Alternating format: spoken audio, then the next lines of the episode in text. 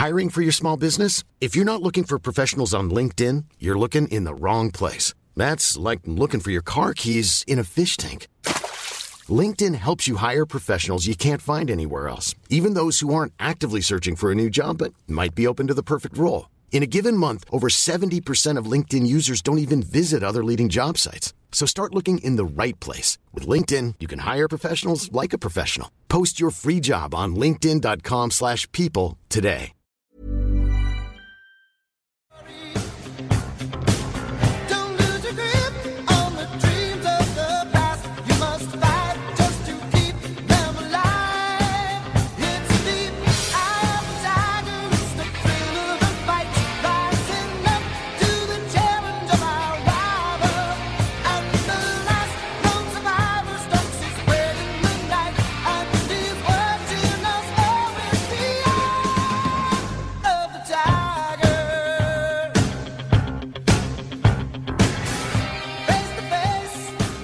¿Cómo están? Muy buenos días. Me da muchísimo gusto saludarlos en este inicio de año, primero de enero del 2021.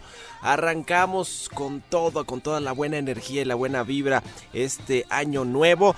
Y bueno, pues tratar de tener la energía positiva, los pensamientos positivos para poder pues hacer de este 2021 un año muchísimo mejor y que seguramente lo será que el 2020, que bueno, ya sabemos pues cómo nos fue eh, con esta crisis del coronavirus. Arrancamos el eh, día y el programa con canciones como siempre.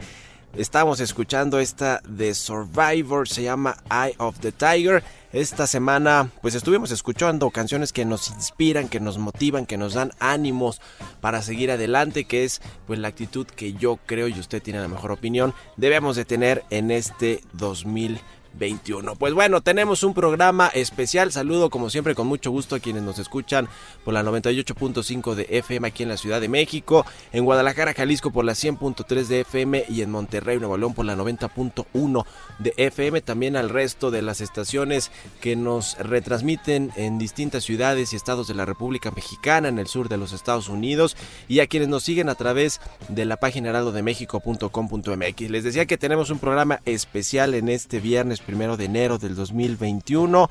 Vamos a tener pues eh, un eh, información sobre lo que sucedió en el 2020 sí un poco de eso. Tenemos una entrevista con Alejandro Díaz de León el gobernador de Banco de México que hicimos en noviembre sobre pues cómo estaban las condiciones económicas de cierre de año pero también cómo se ve el 2021 va a haber un rebote en la economía nacional.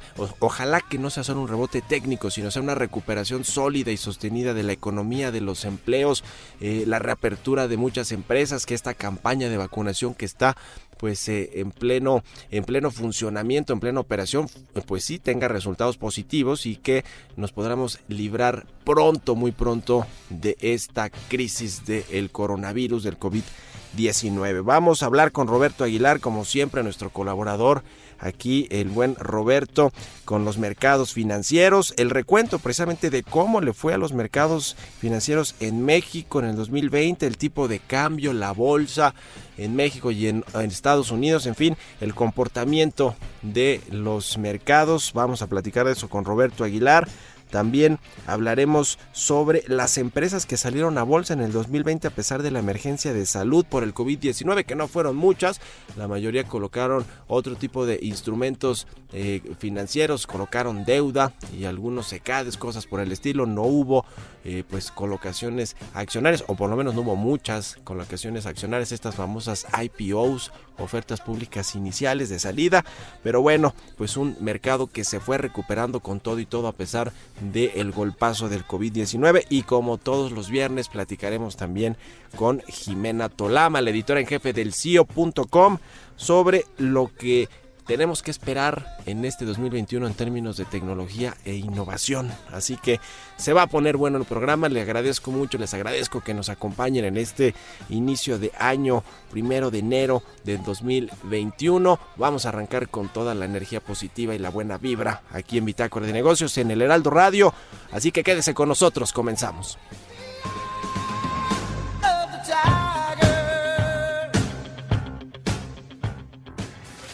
Mario Maldonado en Bitácora de Negocios.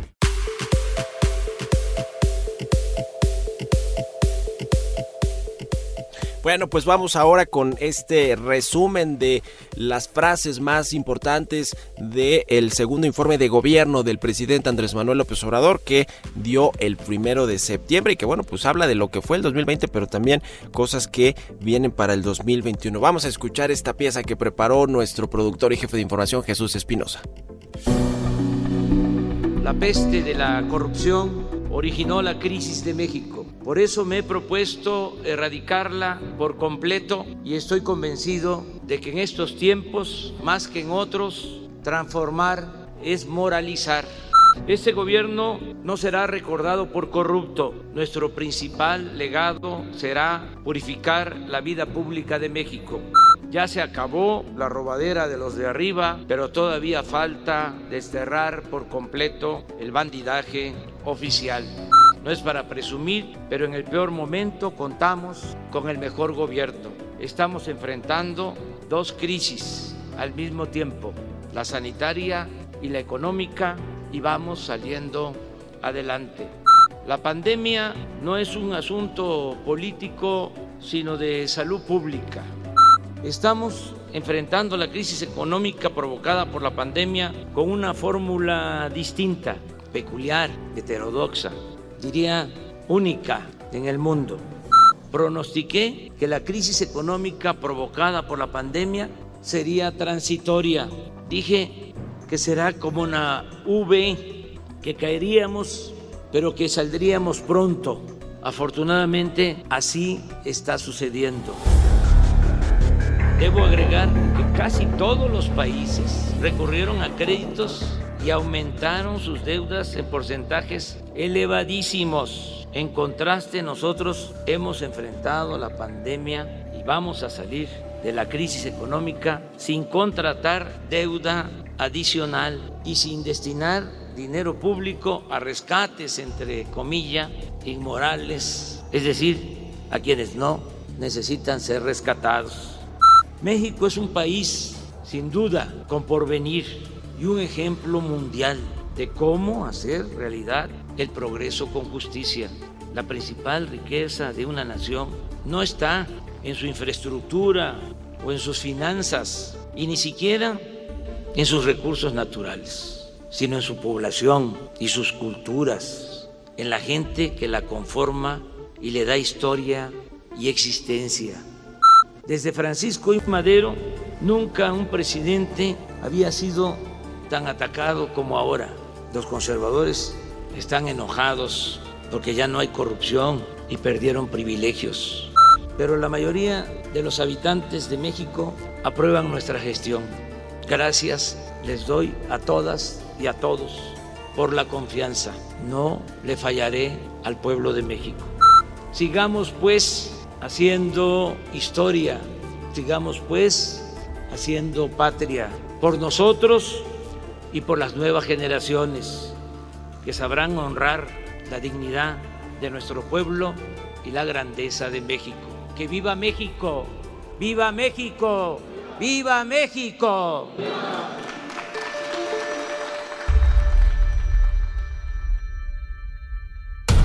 El editorial.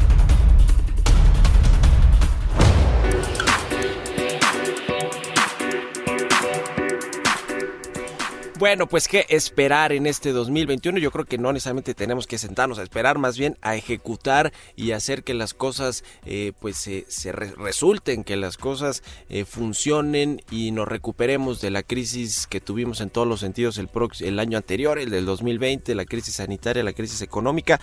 Va a ser definitivamente un mejor año, eso sí, no nos queda duda este 2021.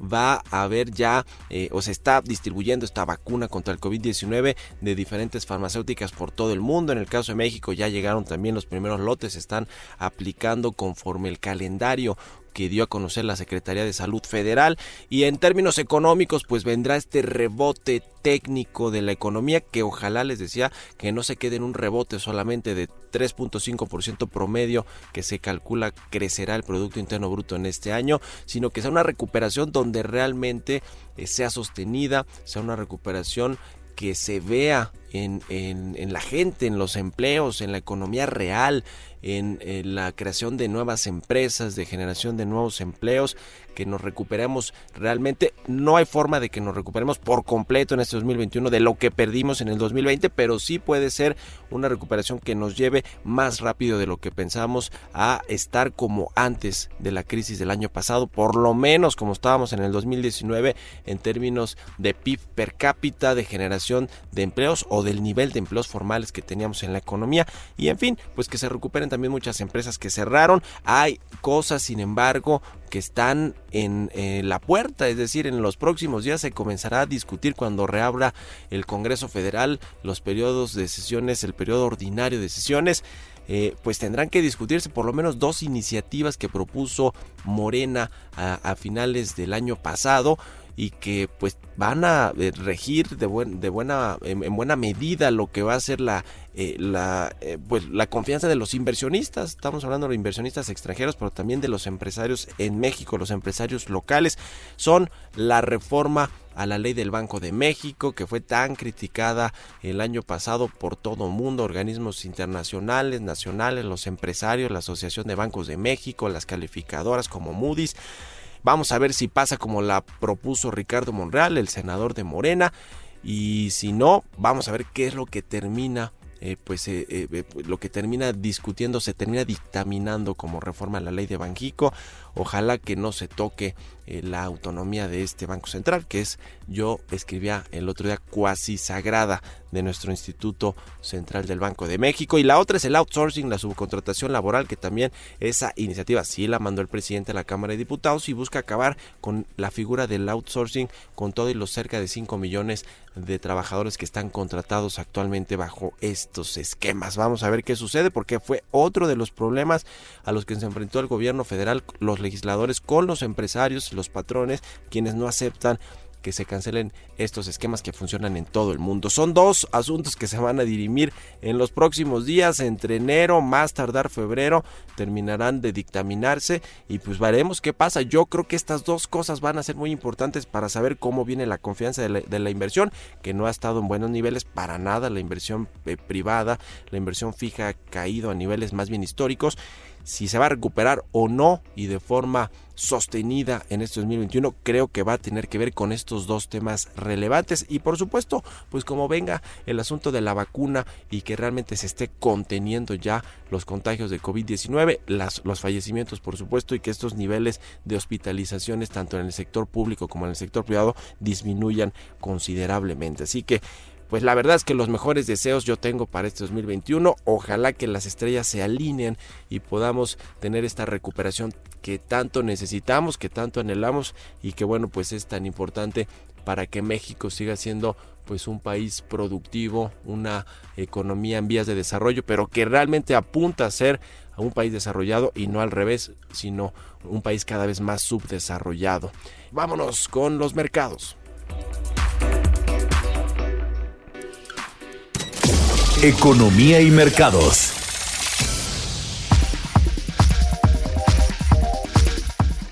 Roberto Aguilar ya está con nosotros aquí en Bitácora de Negocios, como todos los días al pie del cañón, incluido este viernes primero de enero del 2021. Feliz año nuevo, mi querido Robert. ¿Cómo estás? Muy buenos días. ¿Qué tal Mario? ¿Cómo estás? Muy buenos días. Pues eh, mucho gusto saludarte y bueno, pues platicar sobre esta, podríamos decir, esta otra parte de lo que sucedió en los mercados este año, este 2020 tan convulsionado.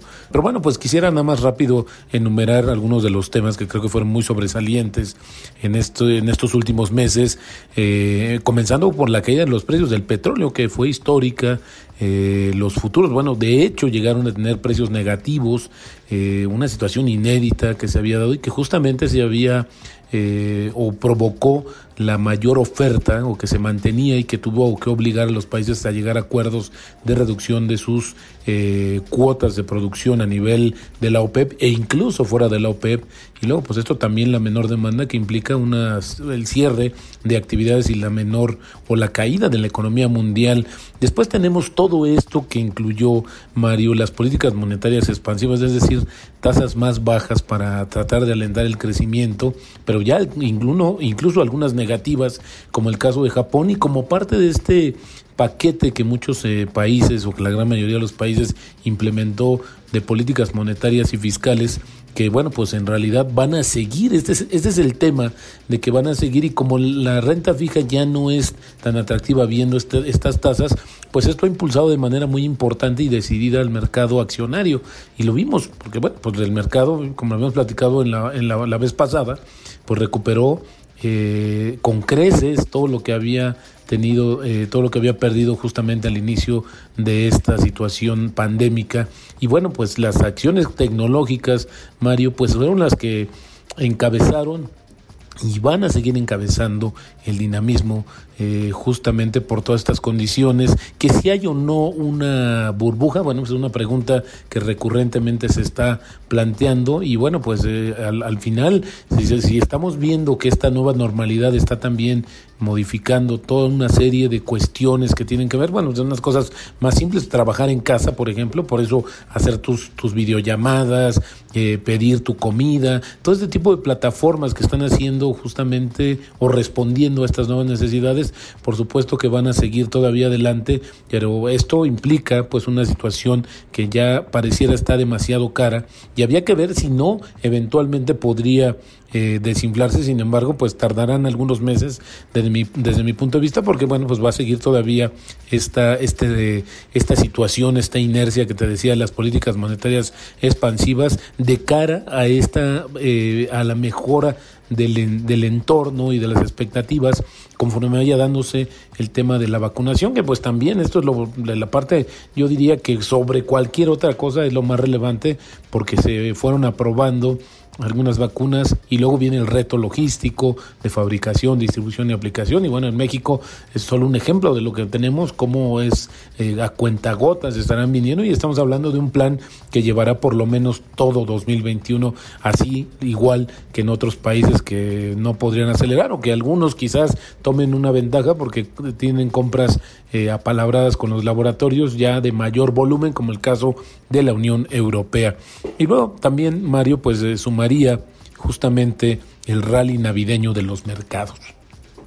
Esto que se acostumbra da eh, que cada año, justo antes de la temporada, eh, o cuando comienza la temporada más bien navideña de los festejos y de cierre de año, pues eh, muchos eh, o la gran mayoría de los manejadores de fondos comienzan a cerrar posiciones y con ello pues a tomar, pues a buscar opciones que apuesten para el siguiente año y que sean de manera importante y que sean pues sobre todo atractivas en términos de rendimientos. Y esto es, esta situación pues es, es muy recurrente y hoy pareciera que se adelantó un poco porque venía ahí el crecimiento de los mercados impulsados justamente por esta situación de que venía o no un paquete nuevo de ayuda en Estados Unidos, que bueno, pues como sabemos ahora, pues una discusión muy grande que se fue prolongando y que incluso se, se tuvo que posponer por el tema de la, eh, las elecciones, del proceso electoral, electoral, que bueno, pues también ahí el presidente saliente Donald Trump, pues sí tiene una cuestión de que quiere dejar, diría yo, como su marca propia en esta, y ha, eh, pues diría como dificultado algunas tomas de decisiones.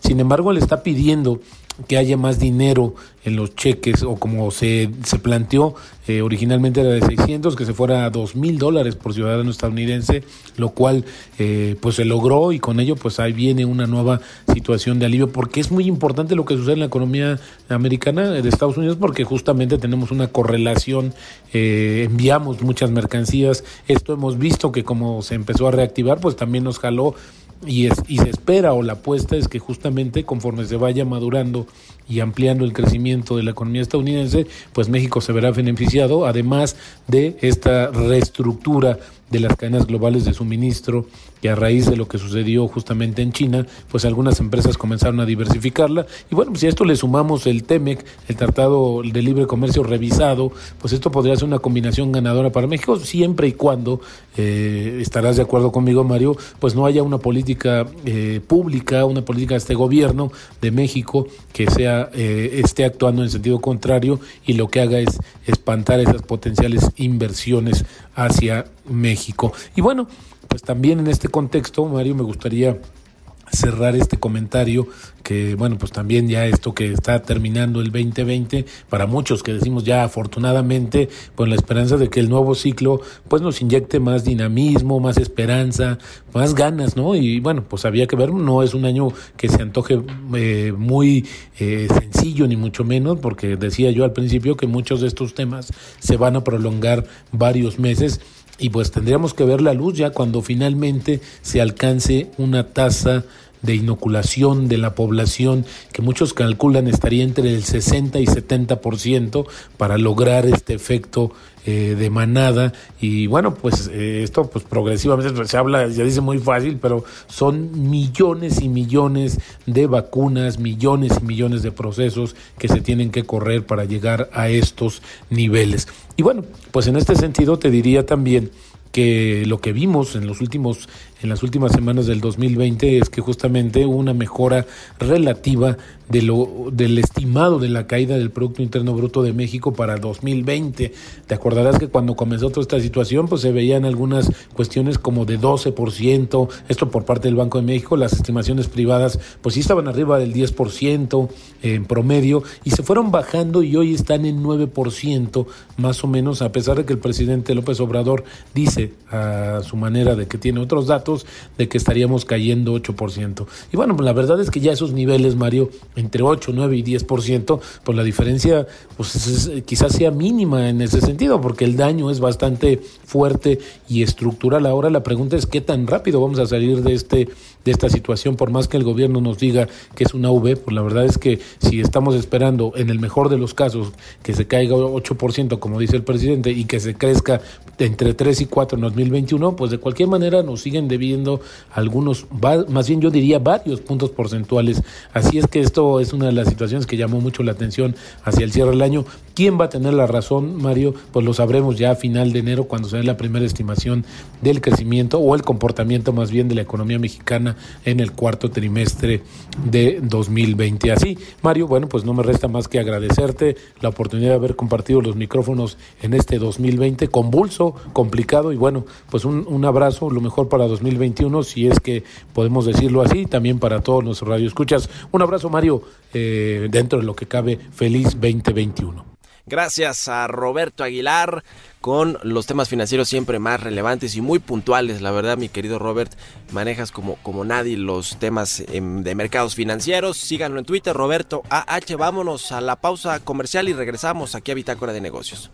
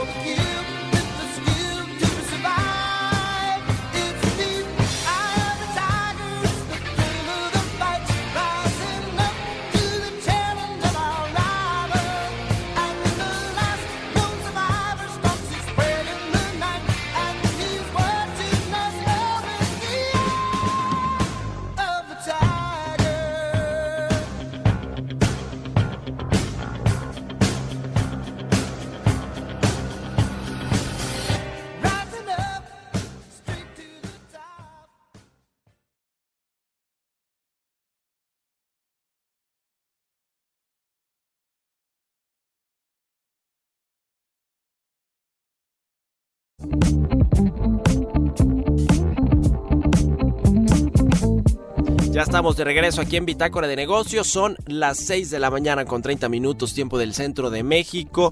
Estamos en este programa especial de inicio de año de primero de enero del 2021 y le decía que eh, le tengo una entrevista con el gobernador del Banco de México, Alejandro Díaz de León. La hicimos el 26 de noviembre pasado y bueno, nos habló sobre varios temas importantes, sobre cómo cerró o iba a cerrar la economía mexicana en términos de Producto Interno Bruto para el 2020.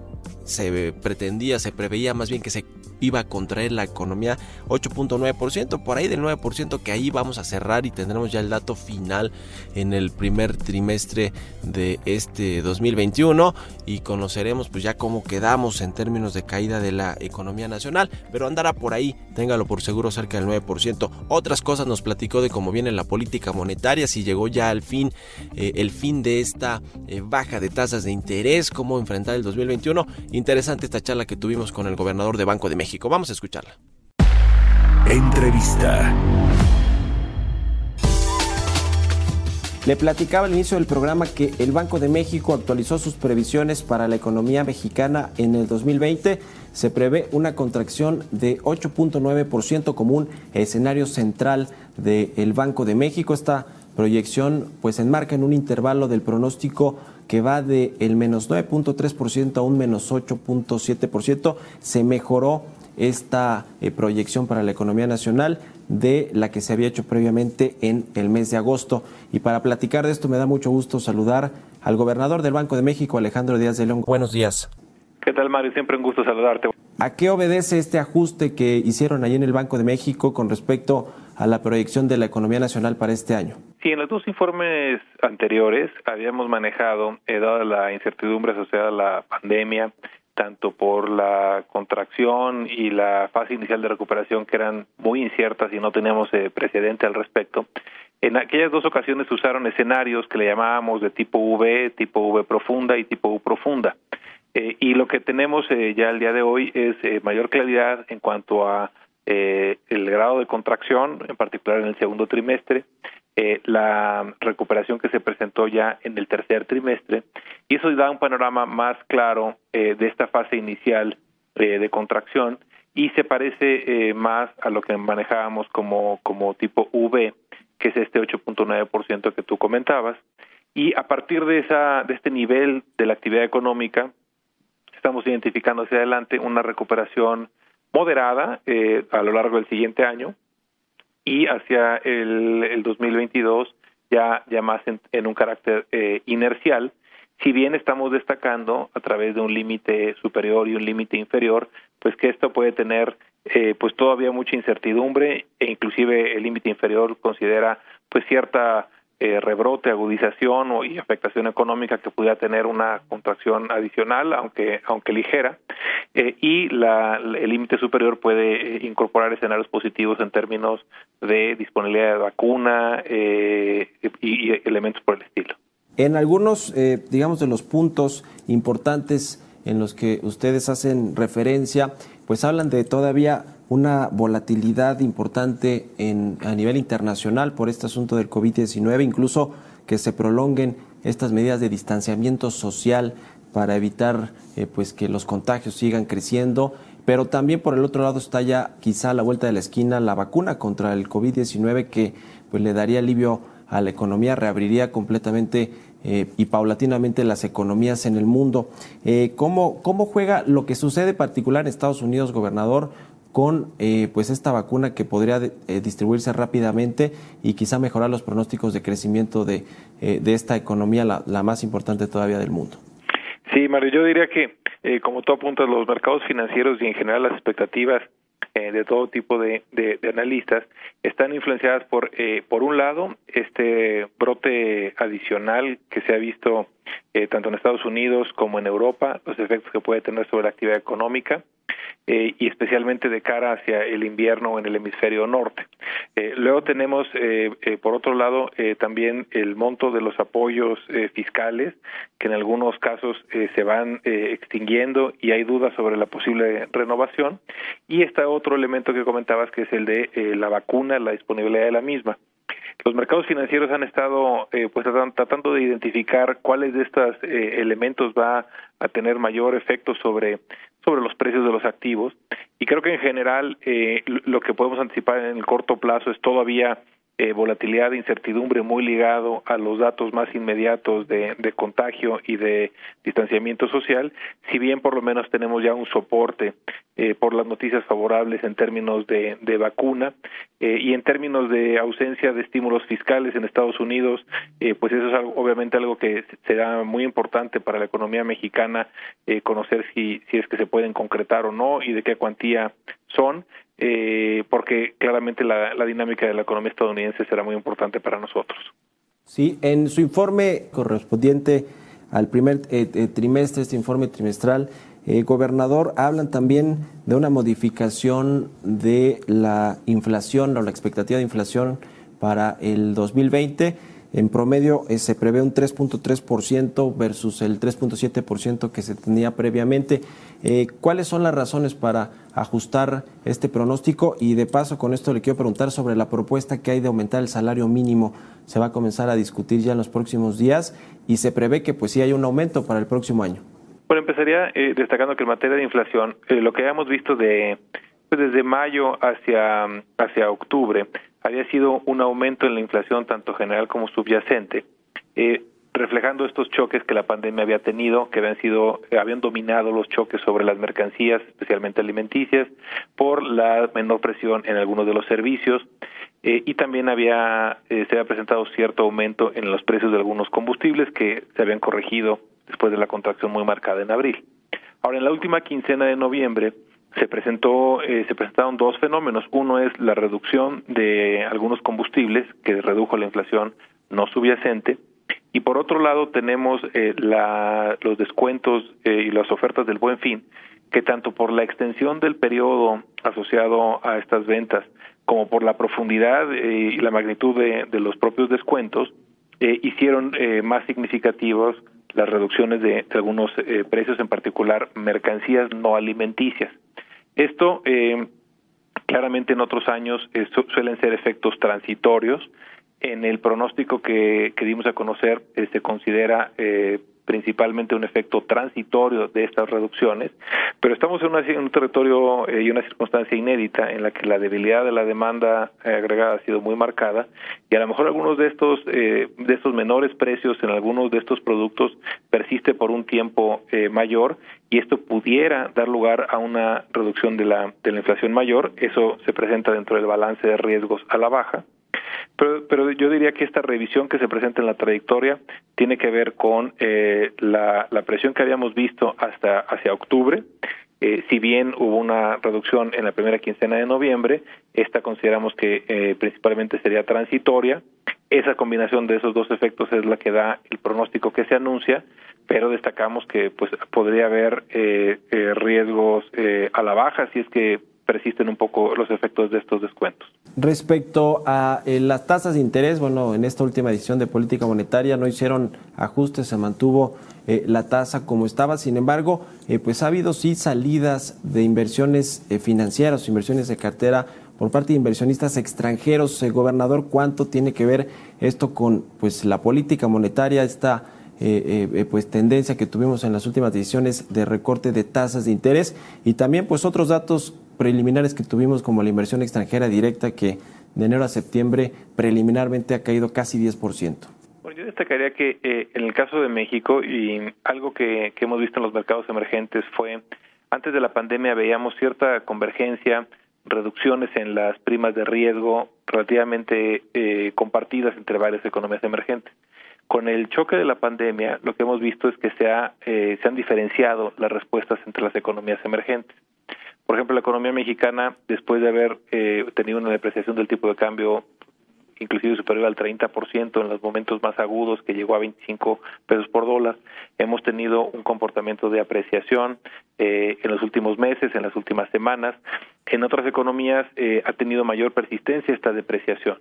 Eh, así que, que, que, yo diría que parte de la conducción también que, que hemos buscado eh, de la política monetaria ha sido reducir eh, las primas de riesgo inflacionarias, que son las que corresponden al Banco Central. Hay otras primas de riesgo eh, eh, que, están fuera de la política nuestra, pero tratar de que todas las primas de riesgo también mostraran una compresión y que toda la curva de rendimientos eh, se redujera en lo más posible, porque hay eh, elementos de la demanda agregada como puede ser el, la inversión y como puede ser, por ejemplo, eh, los créditos hipotecarios, que, que no dependen de las tasas de corto plazo, sino de las tasas de largo plazo.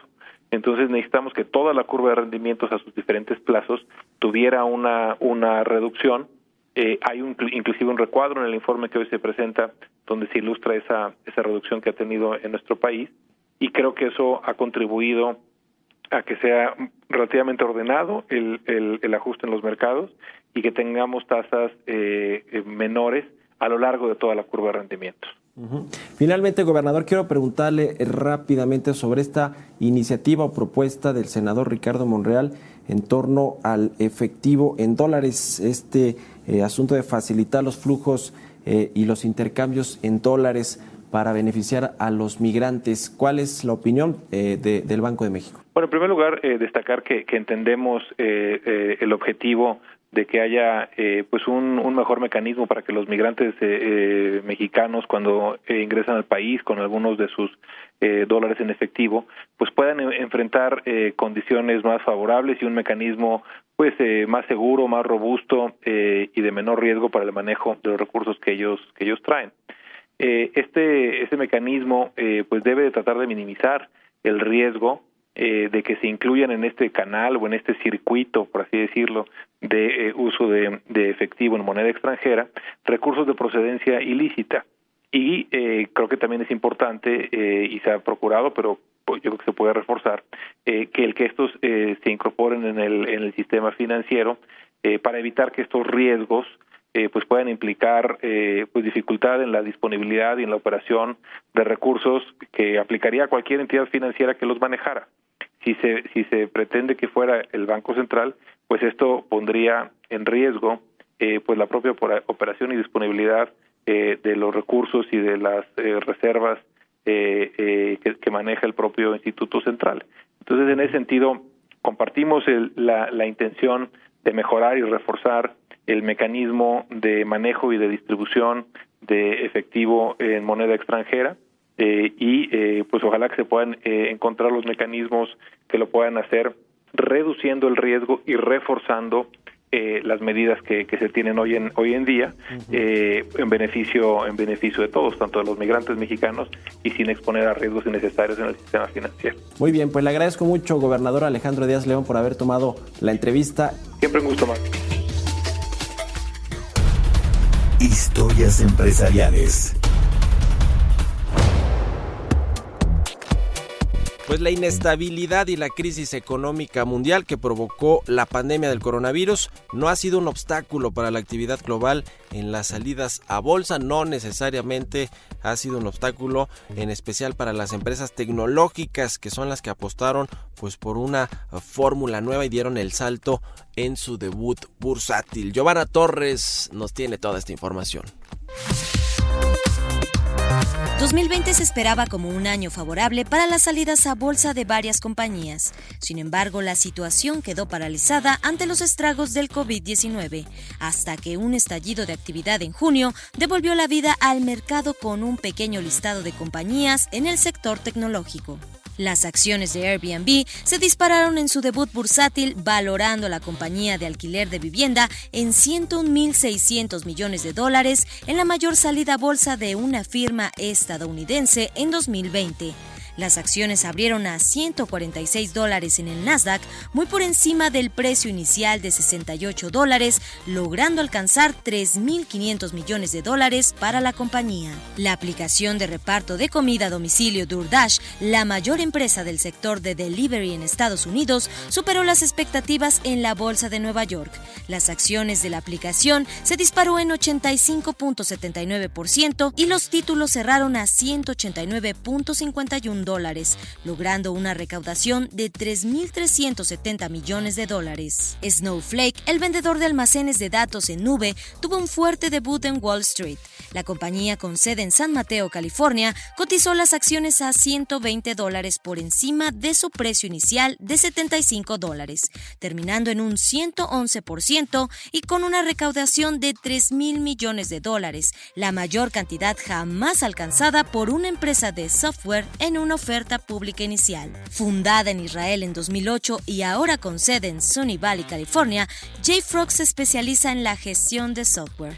Este unicornio tuvo un fuerte debut en el mercado, pues las acciones de la compañía subieron hasta un 62%, abriendo a 77 dólares por acción, logrando una valoración total de 5.700 millones de dólares. El popular sitio de comercio electrónico Wish es la última de una serie de unicornios en salir a bolsa.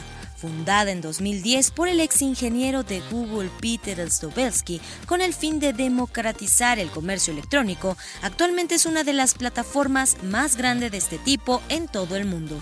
Sin embargo, no captó la atención esperada entre los inversionistas, ya que unos minutos antes de su debut, el precio de sus acciones se desplomaron 12%. Aún así, lograron una recaudación de 1.100 millones de dólares a una valoración de 17 mil millones de dólares frente a una anterior de 11 mil millones de dólares en una ronda de financiación en 2019. Para Bitácora de Negocios, Giovanna Torres. Innovación.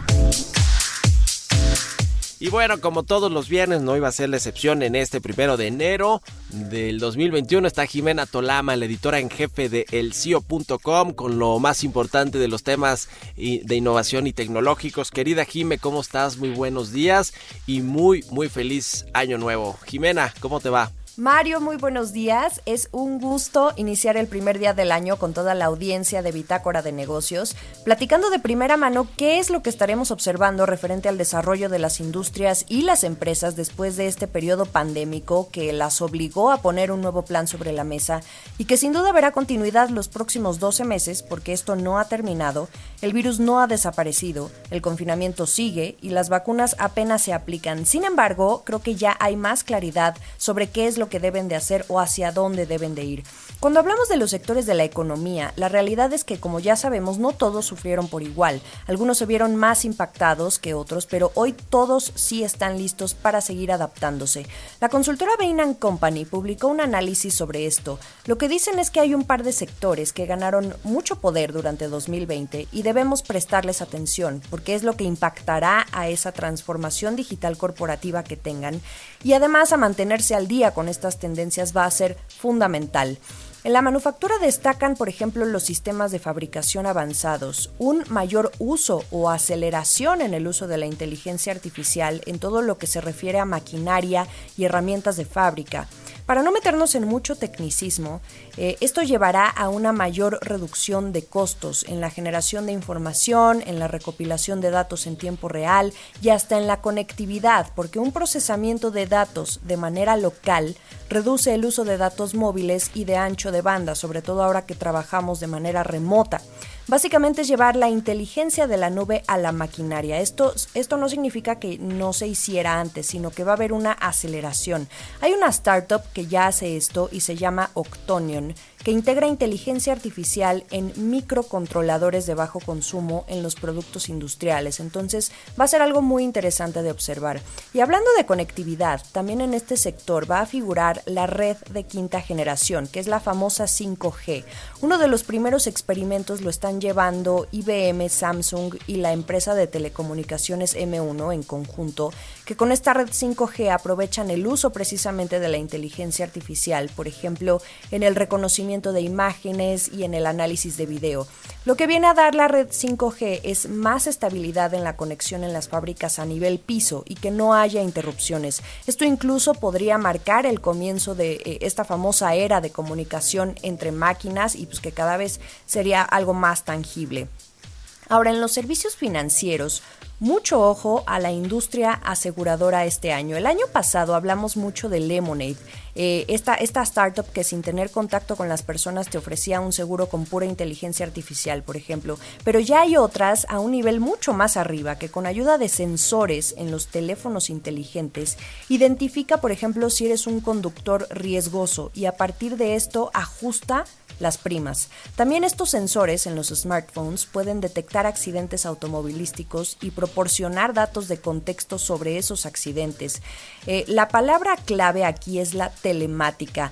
Eso es lo que está haciendo que tu celular ahora sea una caja negra para transmitir datos en tiempo real a las compañías aseguradoras. Va un dato muy importante.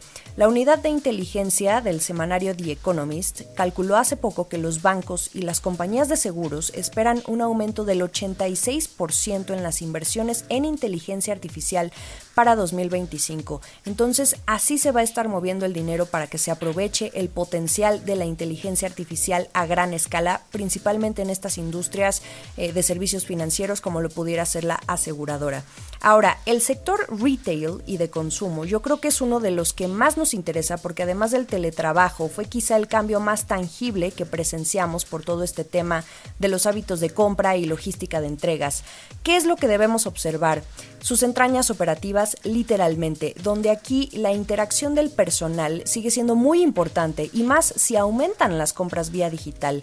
Bain Company dice que alrededor del 88% de las empresas minoristas en el mundo prefieren gastar en mano de obra adicional antes que quedarse sin suficiente personal. Así que toda empresa que ofrezca servicios de optimización de personal llamará la atención de las cadenas minoristas. Hay una startup, And Yaro, así se llama, que justo creó una plataforma para que los gerentes puedan gestionar transferencias de personal entre sucursales mucho más rápido. Aquí aplica muy bien esa máxima de eh, a nuevos problemas, nuevos negocios y eso lo estaremos viendo muchísimo en el sector retail y de consumo. Y para nada podemos olvidarnos del sector salud, por supuesto, porque se espera que el mercado de Big Data de la atención médica alcance casi 70 mil millones de dólares hacia 2025, que es casi seis veces el valor que se consideraba en 2016, que era de 11 mil millones de dólares. Si hay algo que la pandemia expuso en todo el mundo es que los sistemas de salud no estaban preparados para procesar tanta información en tiempo real y conforme avanzaba la, la propagación del virus, además de que el conocimiento sobre este iba a la par de cómo se trataba a los enfermos. Entonces, el uso inteligente de los datos tiene el potencial de mejorar drásticamente. Pero más allá del coronavirus, esto ya se utiliza en otros casos, como por ejemplo un dispositivo médico que utiliza el reconocimiento de imágenes para identificar si una herida que tú tienes está infectada o inflamada. Entonces esto puede ayudar a disminuir el uso de antibióticos innecesarios o el tiempo de curación eh, lo puede reducir de años a meses. La medicina presencial y remota será un sector al cual los inversionistas definitivamente le estarán inyectando mucho dinero. Y finalmente, Mario, no podemos dejar de lado que entre más tecnología deberá haber más seguridad. Eh, de hecho, en el CIO hemos abordado mucho este tema sobre la inversión estrictamente necesaria que habrán de hacer las empresas para que cualquier proceso digital que apliquen no sea vulnerado. El gran encierro creó una oportunidad sin precedentes para que los ciberdelincuentes aumenten sus ataques y muchas compañías están subestimando este asunto todavía. Entonces, igualmente, eh, un análisis de Bain dice que a nivel global solo el 24% de las empresas está tomando en serio este tema. Entonces, la ciberseguridad será fundamental en 2021 para poder continuar con este proceso de digitalización corporativa y de resiliencia. Eh, y hablando de esta capacidad precisamente de, resiliencia para superar circunstancias de adversidad, como lo han sido los últimos nueve meses, eh, este año sin duda traerá muchos más retos y nuevos giros que deberán dar las compañías. Así que aquí estaremos contando todas esas jugadas maestras que seguramente aplicarán para no quedarse atrás. Feliz año nuevo para ti, Mario, a todo el equipo y por supuesto a nuestros queridos Bitácorers. Bueno, pues muchas gracias a Jimena Tolama, la editora en jefe del CIO.com, que siempre está aquí los viernes con mucho rating, con los temas de innovación y tecnología más importantes y muy bien explicados, tengo que decir, que ese eh, pues ha sido también el gran éxito que tiene aquí Jimena Tolama y que pues nos ha aportado mucho aquí a Bitácora de Negocios. Gracias a Jimena Tolama, la editora en jefe del CIO. Quédese aquí en la programación de El Heraldo Radio. A continuación, Sergio Sarmiento y Lupita Juárez. Nos escuchamos mañana. Como no, no, no, no, mañana no. Mañana es sábado. Bueno, ojalá que nos escuchamos también los fines de semana, pero no, nos escuchamos el próximo lunes tempranito a las 6 de la mañana. Que tenga muy buenos días y muy buen fin de semana.